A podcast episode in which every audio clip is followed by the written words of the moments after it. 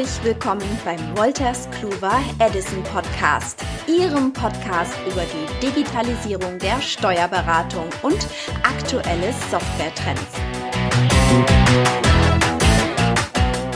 Thema der heutigen Folge: Steuerberaterinnen und Steuerberater als Unternehmenscoach.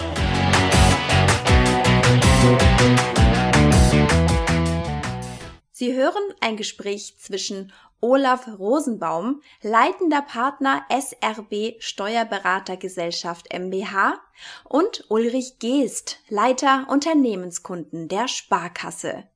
Moderiert wird diese Folge von Andreas Göpfert, Produktmanager Tax bei Wolters Kluwer. Sie hatten vorhin, Herr Rosenbaum, Sie hatten vorhin eine Situation angesprochen nach dem Motto, wenn man also Produkte in einer Kanzlei etabliert, dann äh, ist es vielleicht nicht das ähm, ähm, populärste Argument zu sagen, im Haus arbeiten wir im Wesentlichen nach Standard. Äh, man nach außen kann man das etwas anders darstellen. Aber bei der Umsetzung mit der Software stellt sich mir tatsächlich die Frage, äh, viele denken sicher an Excel, wenn man sagt, ich muss da Planzahlen abliefern. Excel ist eben das äh, Schweizer Taschenmesser äh, für die Finanzen. Aber jetzt frage ich mal ein bisschen provokant, mit welcher Software setzen Sie denn unterschiedliche Produkte für die unterschiedlichen Situationen, wie ein Mandant zu Ihnen kommen kann, ein? Welche Software ist denn mhm. da bei Ihnen im Einsatz? Also wir haben mehrere Produkte. Das, unser Hub, also unser zentrales Produkt ist Edison. Und ähm, wir versuchen also nach Möglichkeit, alle Datenströme in Edison abzubilden. Besonders einfach wird es in dem Moment, wo wir unsere eigenen Buchhaltungsmandate betreuen, weil wir dann natürlich die Buchhaltungsdaten und äh, Plandaten in, in einer Umgebung haben. Aber auch wenn wir Fremddaten kriegen, das kann sein, dass es Selbstbucher sind, dann ziehen wir das in Edison rüber. Es kann aber auch sein, dass ich als externer Berater hinzugezogen werde. Also ich habe nicht das Steuerberatungsmandat, sondern steige in die Unternehmenssanierung ein, weil ähm, Banken zum Beispiel äh, mich damit ins Spiel bringen. Und auch dann äh, setzen wir im Wesentlichen als Planungstool Edison ein, weil es einfach sehr, sehr schnell geht, damit Plan-Ist-Vergleiche zu machen und auch Plananpassungen zu machen. Ähm, das klingt interessant, haben, schnell. Da würde ich gerne ja, mal rein. Was heißt schnell für Sie in Kiel? ja, ähm, also das, also eine, so eine Standardplanungsrechnung. Ich rede jetzt nicht ja. irgendwie von der Chemiefabrik, ne, sondern von Handwerksunternehmen und äh, dererlei Dinge. Ähm, ich kann eine Planungsrechnung, die bankenkonform ist, in zwei Stunden fertig haben. So, also ich brauche da keine zwei Tage für, sondern zwei Stunden. Ja. Ja. Ähm, und ich versuche das auch so hinzukriegen. Also zum einen haben wir das äh, deswegen bezahlt, weil das Prozessmanagement dafür geeignet ist. Und zum anderen muss man ganz klar auch sagen, und das ist jetzt hier kein, kein Honigquast, den ich da ums Maul schmiere, aber die, die Software, die wir benutzen, also unser Arbeitsgerät, das ist halt schnell. Und wenn ich Handwerker bin, wenn ich Tischler bin, dann brauche ich einen Hobel, der scharf ist, damit ich die Sachen glatt kriege. Und ähm, durch unsere, durch die Art und Weise, wie wir mit unserem Werkzeug Edison umgehen, ähm, sind wir eben schnell. Und wir geben dieses schnell ist natürlich dann Zeiteinsatz und Zeiteinsatz mal Stunden. Also das sind ja auch meine Kosten. Wir geben das auch gerne weiter. Ich möchte nämlich, dass meine Mandanten nicht aus Kostengründen darauf verzichten, eine Planungsrechnung zu machen. Wenn jemand zu mir kommt und sagt, ich brauche eine Planungsrechnung, ich sage, ja, mache ich dir, kostet dreieinhalb, dann wird es schwierig. Ja? Aber dadurch, dass ich eben meinen eigenen ähm, Wareneinsatz in Anführungsstrichen sehr, sehr reduzieren kann, bin ich in der Lage, diese Planungsrechnung auch dem Mandanten zu einem Kurs zu verkaufen, den der gut vertragen kann. Und im Zweifel verkaufe ich lieber zwei Planungsrechnungen, nämlich nächstes Halbjahr noch eine, als dass ich dann äh, mit, mit äh, Tagewerken um die Ecke komme, die jenseits von Gut und Böse sind. Plus, wenn ich das so mache, spare ich mir ja am Ende aller Tage auch die Zeit. Nicht? Also wenn ich eine Planungsrechnung anbiete ähm, dann ist es ja viel besser, als wenn ich nachher die Scherben aufsammeln muss. Weil der Mann dann eben keine Planungsrechnung gemacht hat und dann vielleicht ähm, Fehler gemacht hat in der Entscheidung. Denn so eine Planungsrechnung, soll Ist-Vergleiche, das ist ja an und für sich eine Aufbereitung von Daten, die es dem Mandanten ermöglichen soll, bessere Entscheidungen zu treffen. Weil er diese Daten nicht hat, trifft er schlechtere Entscheidungen. Und dann komme ich nachher im Sanierungspart vielleicht wieder ran und muss mit einem großen Besen alles auffegen. Und das kann ich im Vorwege vermeiden. Und das ist der, der, der eine Bereich, also der Edison-Bereich. Dann, ähm, wir haben einige Mitarbeiter, die nicht täglich mit Edison arbeiten, ähm, weshalb dann der Einsatz von Edison dort nicht gemacht wird. Das ist aber untergeordnet. Da haben wir eine Software, die heißt Ecom-Plan. Ähm, benutzen wir eben auch gelegentlich, wenn ein Mitarbeiter in dem Projekt beteiligt ist, der nicht aus dem Steuerbereich kommt und folglich diese Steuersoftware kennt. Ähm, wir arbeiten sehr gerne im Bereich von Dashboards mit Power BI.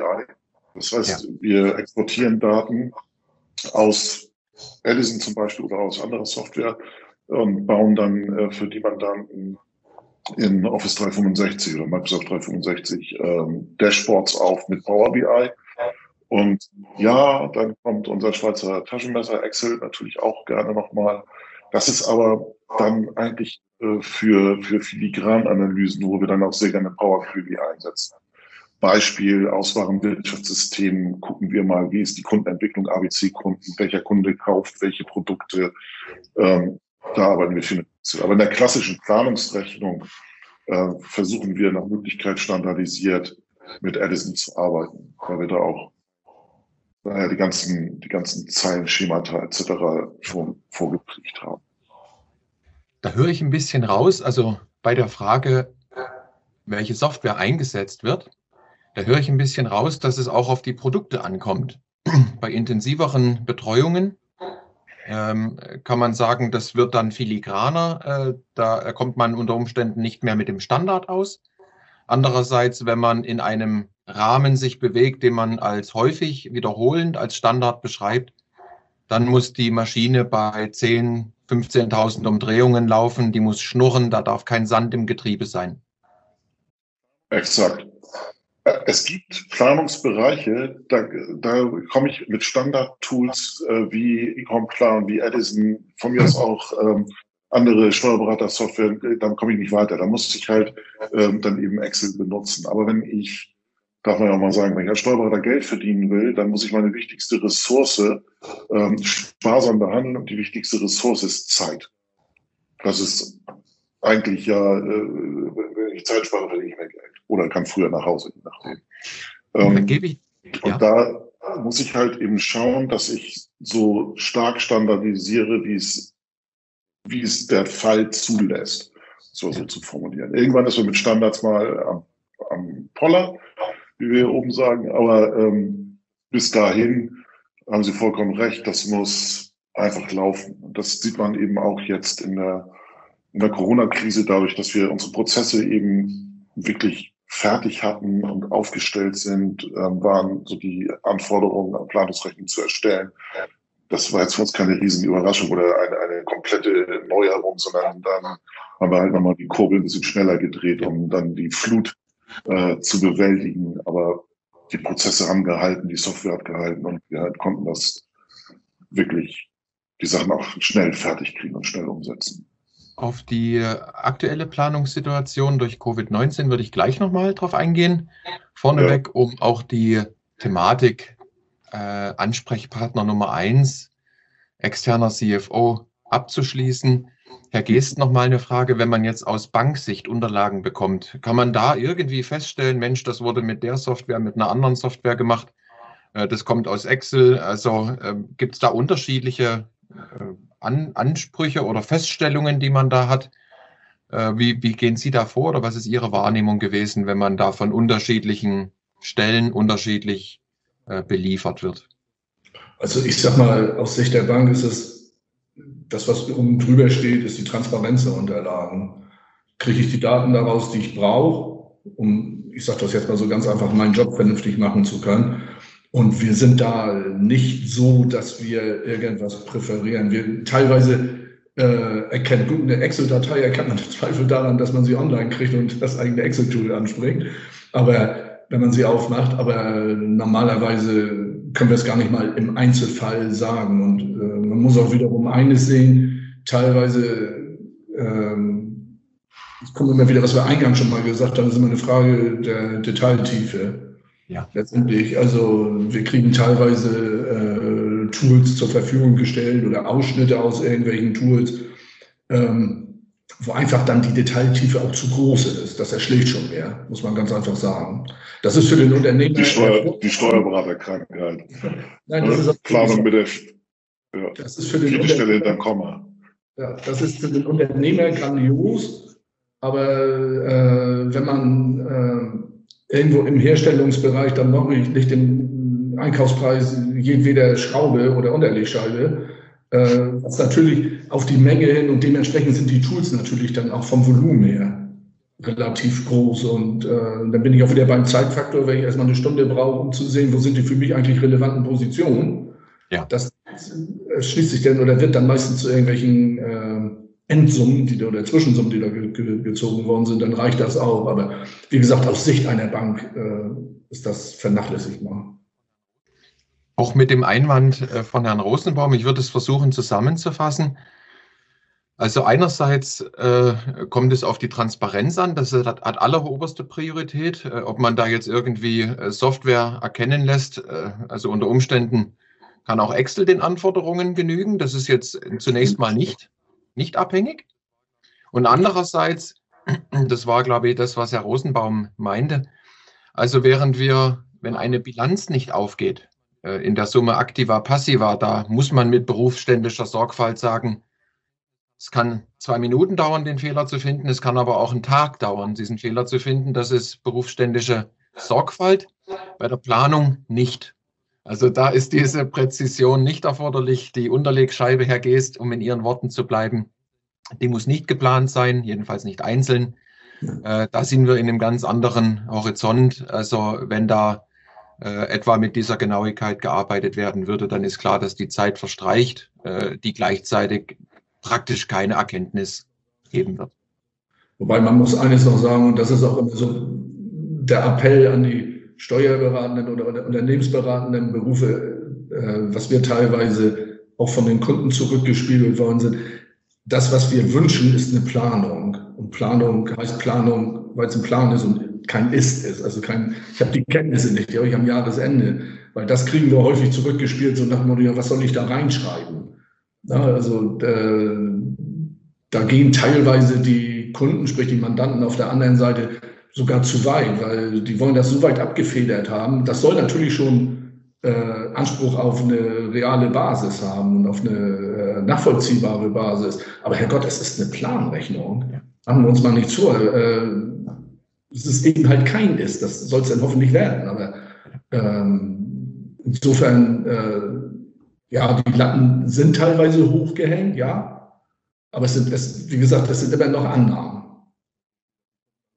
Und das kriegen wir häufig zurückgespielt, dass die Kunden gar nicht. Also man kann erkennen, ob ein Steuerberater oder ein Unternehmensberater die Planung gemacht hat, weil der Steuerberater plant im Umsatz auch die Cent. ja, da, da muss man das, Euro 57. Da, da, muss man das zweite Herz äh, aus seiner Brust holen und sagen, bei der Erstellung der Zahlen, äh, Vergangenheitsbetrachtung, äh, da hat eine Präzision erforderlich zu sein. Zukunftsbetrachtet sind wir aber immer noch in einer Erwartungshaltung, die jetzt also nicht centgenau belegt werden kann, jedenfalls nicht in die Zukunft betrachtet. Ja, und äh, ich fand das eher um Größenordnung. Ja. Ne? Mhm. Ich fand das Zitat gut, wenn ich das nochmal wiederholen darf, vergisst. Es ist eine Planung und es ist eben auch keine Vergangenheit, keine Realität. Es ist eine Planung und damit bleibt es auch im Rahmen dessen, was man unter einer Planung erwartet. Äh, da kann es auch erklärbare Abweichungen geben.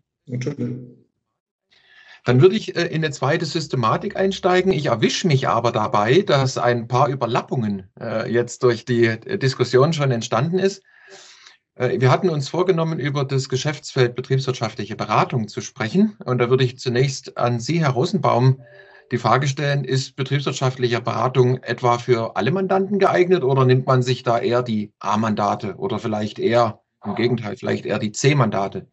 Wie, wie würden Sie da in die Systematik äh, Berufskollegen vielleicht auch einen Tipp geben oder aus der eigenen Erfahrung sagen, habe ich einen Fehler gemacht, würde ich künftig anders machen oder mache ich seither anders?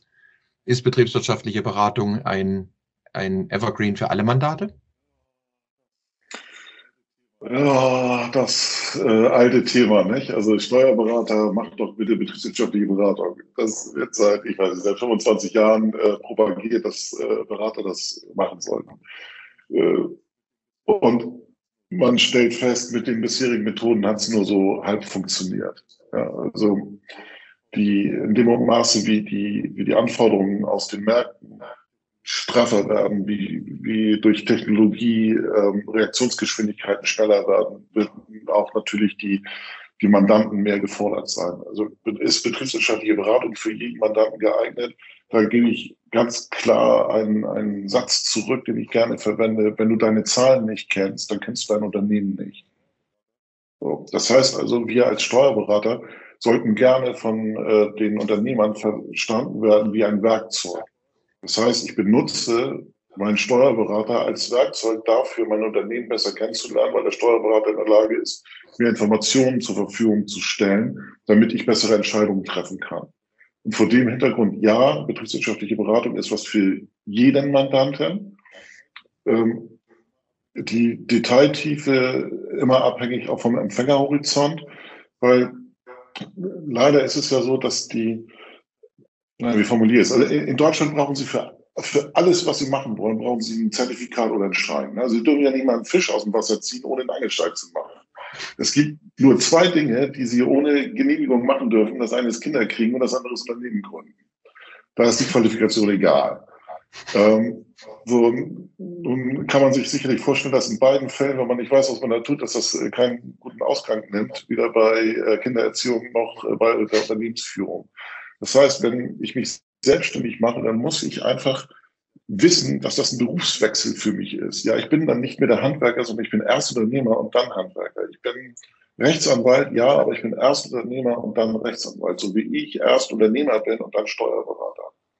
Und insofern muss ich mich damit beschäftigen. Wenn ich da keine Lust zu habe, dann muss ich mir die Frage stellen, ob das so als Unternehmer richtig ist oder aber ich muss zumindest mir ein Werkzeug kaufen, genannt Steuerberater, der für mich die Informationen, die ich brauche, um unternehmerische Entscheidungen zu treffen, so aufbereitet, dass ich sie verstehe.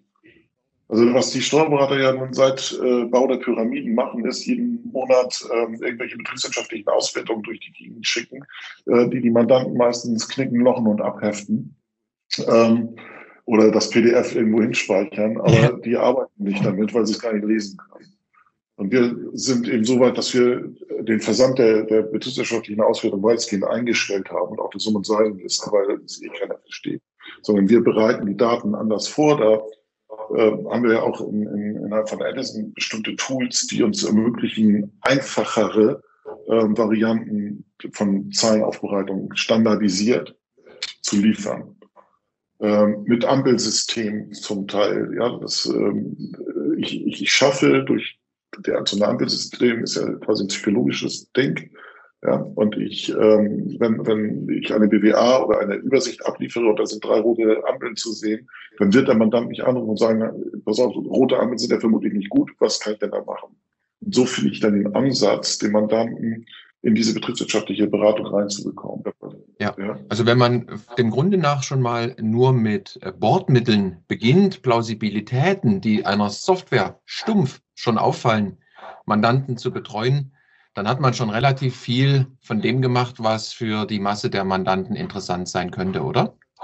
Ja, absolut. Ich muss es halt nur so aufbereiten, dass es einfach ist für den Mandanten. Und ein Ampelsystem zum Beispiel ist einfach. Roter Punkt bedeutet, ist nicht gut. Und wenn der Mandant möchte, dann kann er mich anrufen und sagen, pass auf, ich habe hier drei rote Punkte, kannst du mir das mal erklären? Und das ist der Ansatz. Und das mache ich nicht, um jetzt betriebswirtschaftliche Beratung als Geschäftsfeld zu etablieren, um dann äh, sehr, sehr reich zu werden, sondern mir geht es eher darum, dass ich meinem Mandanten von Nutzen bin und ihm Informationen so gebe, dass er bessere Entscheidungen trifft. Da geht er nämlich seltener pleite und dann verdiene ich Geld, weil ich länger äh, von ihm gut habe und nicht, äh, weil ich jetzt die BBA-Beratung für x Euro pro Stunde verkaufen will. Das muss, ja. Ich nenne mal die Programmfunktion, äh, die mir geläufig ist. Vielleicht meinen Sie die, da gibt es in der Edison-Software eine automatische Abstimmung Info, also systematisch auf dem Level, wenn ich eine Kassenminusprüfung mache. Genauso kann man verschiedene andere Sachverhalte in der Buchhaltung ganz einfach validieren. Wenn man mit diesen Ampellogiken äh, allein schon verfährt, äh, wird man vermutlich vielen Mandanten gerecht im Sinne von, dann brauchst du dich auch nicht drum kümmern, dass Auffälligkeiten übersehen wurden. Und zweitens, ja. ich würde noch in eine, in eine weitere Systematik auch überleiten, aber zum Teil haben Sie es schon erwähnt. Also unterscheidet sich beispielsweise das Angebot bei Gründern gegenüber etablierten Mandanten. Aber ich meine, dass das also schon, schon angerissen wurde, dass man mhm. also in unterschiedlichen Werkzeugen den unterschiedlichen Phasen des Mandanten gerecht wird. Wenn der erst lernen muss, Unternehmer zu werden, als Gründer, geht man eben anders vor, als wenn das unter Umständen schon ein gestandener Unternehmer ist, der vielleicht den, den elterlichen Betrieb übernimmt, solche Sachen. Ja, also die äh, zu, zur Software nochmal kurz. Ich meinte äh, im Wesentlichen äh, zum einen Mobile Reports und ähm, äh, dieses Monatsreporting, die Plusauswertung. Mit ja. denen arbeiten wir eben sehr gerne, ähm, weil die so einfach sind. Da sind auch sehr komplizierte Auswertungen dabei, die lassen wir weg, aber so die einfachen Auswertungen, die die Mandanten verstehen. So, was Existenzgründer angeht, also ja, Existenzgründer sind häufig auch zu wenig Unternehmer, aber auch jemand, der seit zehn Jahren äh, am Markt ist, kann zu wenig Unternehmer sein, wenn er sich einfach mit seinem Unternehmen nicht beschäftigt, sondern eigentlich immer nur abarbeitet. Ähm, und dann kommt so diese Handwerkerkrankheit, nenne ich die immer. Ähm, meine Frau hat einen Kursus gemacht bei der Handwerkskammer, die macht jetzt die Buchhaltung. Äh, jo, kann man so machen. Bei Existenzgründern haben sie häufig ein mangelndes Problembewusstsein, was aber vollkommen natürlich ist. Also wenn ich den, der Existenzgründer geht ja erstmal so voller Euphorie ähm, in sein Existenzgründungsprojekt, was ja auch gut ist, und glaubt aber, er hätte jetzt irgendwie das Rad neu erfunden und das ist alles ganz, ganz super. Und äh, der hatte halt schlicht und ergreifend bestimmte Probleme noch nicht wohingegen ein gestandener Unternehmer, so spätestens nach fünf Jahren, man sagt ja so, nach fünf Jahren weiß ich erst, wie mein Unternehmen wirklich funktioniert. Also in fünf Jahren habe ich schon mal so jeden Mist, den das so gibt, mitgemacht. Ein Kunde zahlt nicht, betrügt mich, mein Mitarbeiter äh, haut ab, krank. Also, na, also alles, was man so im Unternehmerleben so erlebt. Das hat äh, jemand nach fünf Jahren einfach mal so fast alles durch. Und ein Existenzgründer, dem fehlt einfach das, sodass dann, wenn ich die auf Probleme hinweise, so, da muss ein bisschen gucken, da muss ein bisschen gucken, dann sagen die immer, ach, der ist der schon hat, dem zeigen wir mal, wie es funktioniert. Ja. Ja, und äh, dann kommt der alte Spruch, Erfahrung kann man nicht lernen, Erfahrung kann man nur machen. Man muss nur zusehen, dass es nicht zu schmerzhaft wird. Also, also ja, es gibt Grunde, unterschiedliche, ja. unterschiedliche Anforderungen bei Existenzgründern und bei Bestandsunternehmen. Mhm. Dann überlappt es im Grunde. Ich lasse mich einerseits auf ein Geschäftsfeld betriebswirtschaftliche Beratung ein und versuche mhm. den Mandanten von der Pike auf die Sachen beizubringen, werde aber gleichzeitig unter Umständen auch, auch Ansprechpartner Nummer eins. Also dass ich erkenne, ja. Mensch, der hat kein Umfeld, hat aber solche Erlebnisse, ist dabei Erfahrungen zu sammeln, muss immer mal wieder auf die Füße gestellt werden dass man in so einer Konstellation, also beides mhm. gleichzeitig. Also ganz, ganz konkrete Beispiele. Ähm, ich habe jetzt drei Projekte zeitgleich laufen, wo es, äh, wo ich festgestellt habe, dass die, die Probleme nicht in der Liquiditätsausstattung sind, sondern der, die, diese Mandanten, diese drei, die haben ein massives Führungsproblem. Die können nicht richtig mit ihrem Personal umgehen. Und das in einer Tiefe, wo ich als äh, Berater dann auch nicht mehr klar Also die, die Basics von Führung, die kann ich auch. Ne? Aber da geht es in eine Tiefe rein, die machen also, im Eishockey würde man das Stockfehler nennen. Also so richtig vermeidbare Fehler. Und ähm, da hole ich dann einen Kooperationspartner ran, wenn ich das erkenne, der auf Unternehmensführung oder auf Schulung von Führung spezialisiert ist, der dann in das Mandat reingeht und den Unternehmer beibringt, was er alles nicht machen darf oder was er vielleicht besser machen sollte. Also insofern Ansprechpartner Nummer eins, ja. Aber häufig ist es ja so, dass die, dass die, Liquiditätsprobleme, wenn wir das mal nehmen, oder Absatzprobleme, ich kriege nicht genug Aufträge. Das ist häufig ja nur das Symptom. Und die Ursache, die muss ich ermitteln. Das ist eigentlich meine Hauptaufgabe. Ein Liquiditätsproblem zu beseitigen, das ist einfach. Ich gehe zur Bank, ja, dann kriege ich Kredit und dann habe ich Liquidität. Wenn ich aber mein Verhalten nicht ändere, dann werde ich ja, wenn der Kredit aufgebraucht ist, also Cash Burn Rate, ne, also ich kann ja ermitteln, wie schnell mein Cash aus dem Unternehmen fliegt. Und dann kann ich genau ausrechnen, wann der Mandant, auf einen Monat genau, kann ich ausrechnen, wann der Mandant an derselben Situation ist, an derselben Stelle ist wie jetzt, nur mit mehr Schulden. Das heißt also, wenn ich, äh, wenn ich zu wenig Liquidität habe, zu wenig Aufträge bekomme, dann muss ich vorne anfangen, nämlich bei meinem Geschäftsmodell, bei meiner Strategie. Und dann kommt Rentabilität und Liquidität. Und wenn eben ein Teil meines Problems ist, dass ich meine Mitarbeiter nicht ordentlich führe und deswegen den Prozess in Geld verliere, dann muss ich da eben. Und so sehe ich meine Aufgabe als Berater, dass ich erkenne, wo das Problem ist und dann löse ich es entweder selber oder ich habe meine Kooperationspartner, die es machen.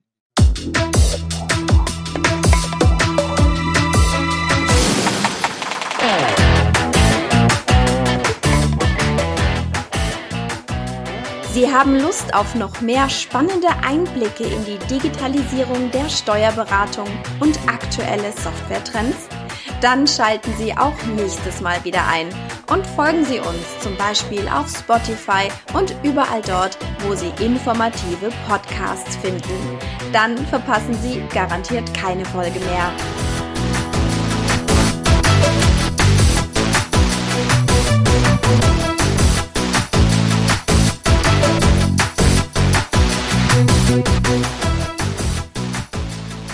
Podcast wurde Ihnen präsentiert von Wolters Kluwer Edison Software, die Komplettlösung für die Steuerberatung.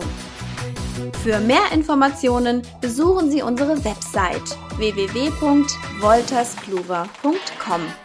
Alle Links finden Sie natürlich auch in der Folgenbeschreibung.